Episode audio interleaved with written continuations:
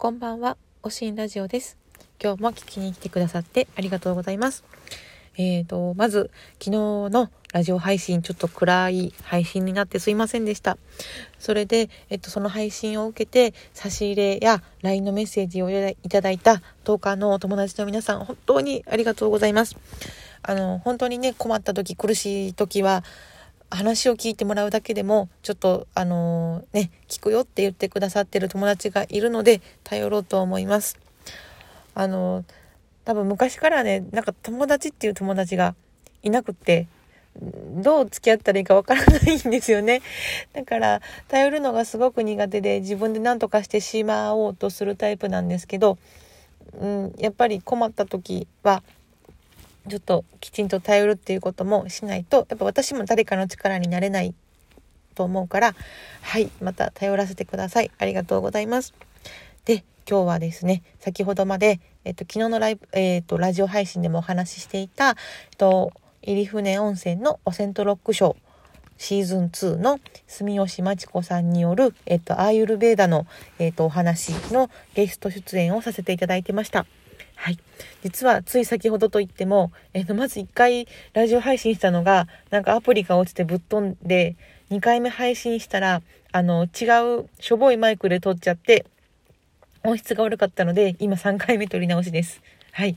で、えっ、ー、と、ま、今日の、ま、アーユルベーダによって私の性格を丸裸にしていただいたんですけども、えっ、ー、と、その結果が、を簡単にお話をすると、えっと、まあ、まずアーユルベーダでは、えっと、火と水と風と、まあ、エネルギーがあって、それぞれ特性があるんですけど、まあ、私の場合その中で火っていう、まあ、イメージ通り、まあ、燃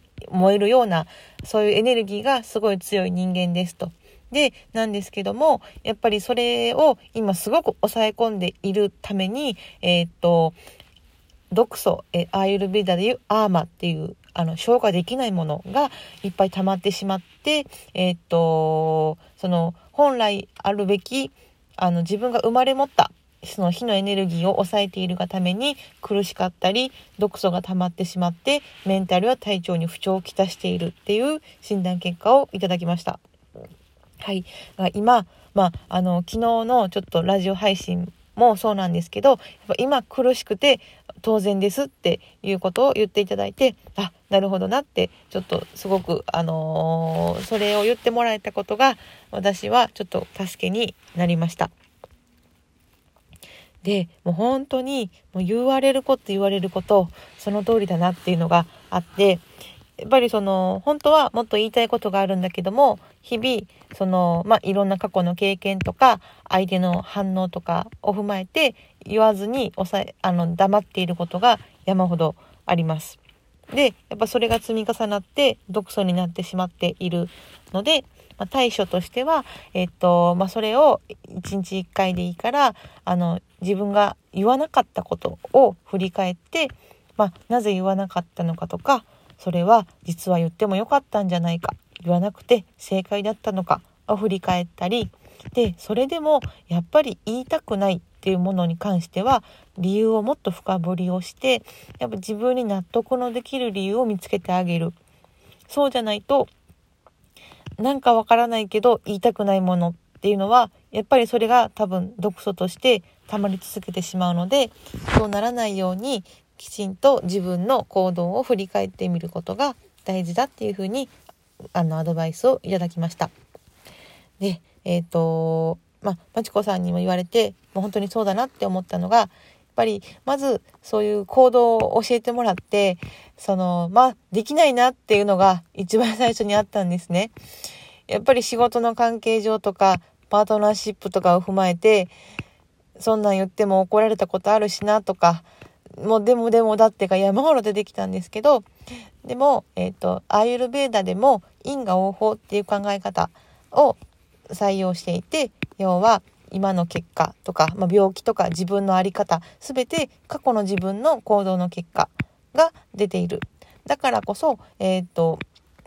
未来の自分っていうのは今の自分の行動とか選択によって作られていくだから自分が良くしていきたいって選択をしない限り絶対に変わらないそれは人のせいや環境のせいじゃないよっていうことを言っていただいたので本当にそれを自分に言い聞かせて自分がどうしていきたいのかっていうことをちゃんと少しずつでいいのであの向き合っていこうと思いました。はい。で、えっと、あとは、もう本当に言われて本当にそうだなって思ったのが、あのー、その自分自身はそういう、まあ、火のエネルギーを隠そうとしているんだけども周りの人は実はお見通しで隠しているのは自分だけだよっていうことを言われて本当にそうだなって思うことが今まで何度かありました。なんかあの訳も分からずなんか勝手に能力とか才能を買われることが何回かあったんですね。なんか例えば去年その、まあ今制御版の仕事を工場でしているので、工場に生命保険の、まあセールスのお姉さんが来るんですけど、その、まあその商品を売る以外に、その生命保険の仕事自体のヘッドハンティングも兼ねて行動されてるみたいで、なんかその、生命保険会社、その世界中の生命保険会社が共通で使ってる、そのエニアグラム的な診断プログラムがなんかあるらしいんですね。要はあの、その仕事に向いているか、適性を、あの、それで判断することで、まあ、その、なんていうのかな、本当に、あ、仕事に適した人をヘッドハンティングしようみたいな、まあ、そういうツールらしいんですけどなんかそれの評価が私はすごく高かったのでもう本当にあのうちの会社に来ませんかってすっごい言われて私セールス苦手だし無理だしって思ってたんですね。で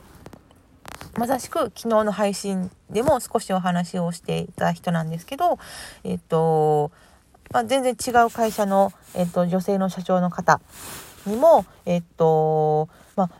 1回お会いしただけなんですけどもそのお会いしただけなのか、まあ、SNS をご覧になってなのかわからないんですけどあなたはすごく能力があるからってすごく言ってもらえるんですね。でまあ、だからこそお叱りをいただいたのと励ましの言葉をいただいたっていうことでその何をもって能力って言ってるんだろうっていうのは私はすごく疑問で仕方がなかったんですけど多分その、まあ、能力っていうよりは、まあ、私がしっくりくる言葉としては多分その火のエネルギー私のその燃えるような、まあ、何かその目標を見つけると一生懸命頑張れる部分が多分何らかの形で見えていてそういう言い方をしていただいてるんだなっていうふうに思いました。うん、でもセールスは絶対しない。私は無理。うん。なので、本当に、あのー、ね、このタイミングで、このこの2日3日の出来事を踏まえて今日まちこさんのアイルペーダのお話を聞けたっていうのはもう本当にもうこれはただの偶然ではなくって本当に自分を見つめる機会として何か与えられたものなんだなっていうふうに思いました。うん、本当にありがたかったです。はい。で、えー、っと、そうだな。こんなものかな。はい。で、えっと、今日の配信は、えっと、YouTube の方でアーカイブとして残っています。URL 貼っておくので、えっと、ま、もしよかったら見てください。で、まあ、私自身の話に興味がないよっていう人でも、あの、最初の5分に、まずアイルベーダーの簡単な説明を、あの、ちゃんとテロップを作って説明していただいているのと最後の5分10分でも、えー、と今のこの季節の変わり目とこの今自粛の状態で、えー、と悪化しやすいそのエネルギーの傾向とその対策としておすすめする食べ物おすすめしない食べ物を説明いただいているのでもうそれは多分いろねあのー、皆さんにとっても有意義だと思うのでよかったら最初と最後の5分10分だけでもえっと見てみてください。はいもう今日は本当にまちこさんにもうぐさぐさ矢を刺されたので少しずつ取り除きながらあのまた振り返ってあの取ったメモを見返してあの理解を深めていきたいなと思います。はい、今日のライブを見て